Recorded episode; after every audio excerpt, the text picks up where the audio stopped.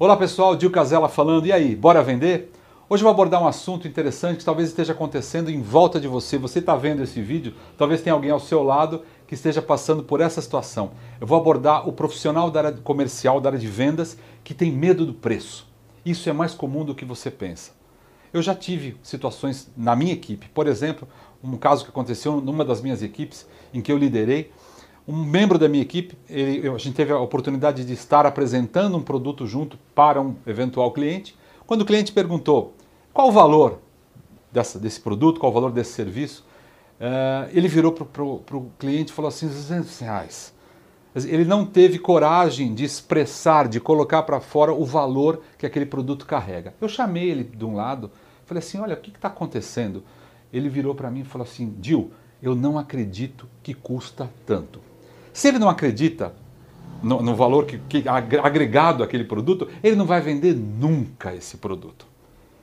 Aí eu falei, olha, imagine o seguinte, imagine os benefícios que esse produto carrega. Imagine o, o que, que o, o cliente vai poder utilizar com esse produto ou com esse serviço no dia a dia dele, para a vida dele. Não pensa no preço especificamente, pensa no benefício que isso está sendo carregado junto com o produto ou com o serviço. Ele falou: Ah, entendi. Falei: Olha, na próxima negociação, eu gostaria muito de estar com você, gostaria de te acompanhar, ok? Ah, ok, vamos lá.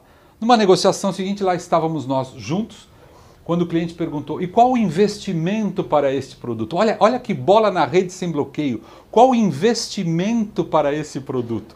Ele olhou para o cliente, nos olhos do cliente, com muita convicção e falou: Custa 400 reais.